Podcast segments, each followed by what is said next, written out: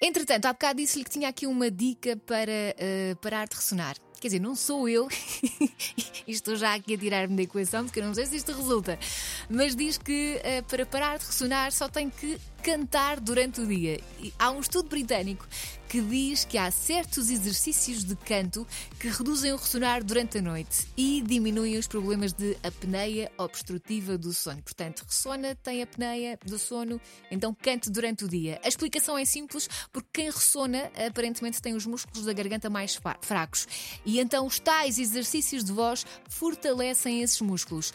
Agora, não me peça aqui para exemplificar, até porque não sei que exercícios são esses, mas se é para cantar, está à vontade.